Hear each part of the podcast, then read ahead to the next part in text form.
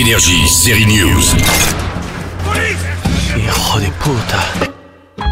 La saison 2 de Narcos Mexico se terminait avec Félix Gallardo sous les verrous, terminé pour le chef du cartel de Guadalajara. Le vrai est toujours en prison d'ailleurs, hein, très vieux, pas très en forme, comme quoi le cartel ça ne préserve pas.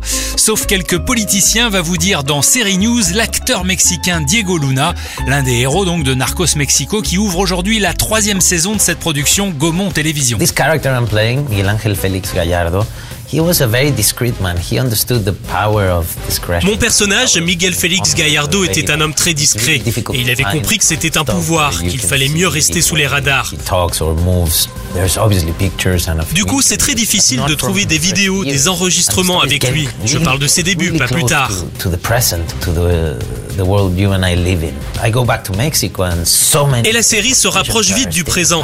Quand je retourne à Mexico, je me rends compte que des tonnes de politiciens évoqués dans la série sont toujours au pouvoir. C'est dingue, on a la mémoire courte. J'espère au moins que la série va créer un débat au Mexique. Amado Fuentes est en train de devenir le plus gros narcotrafiquant. À vous de voir la suite.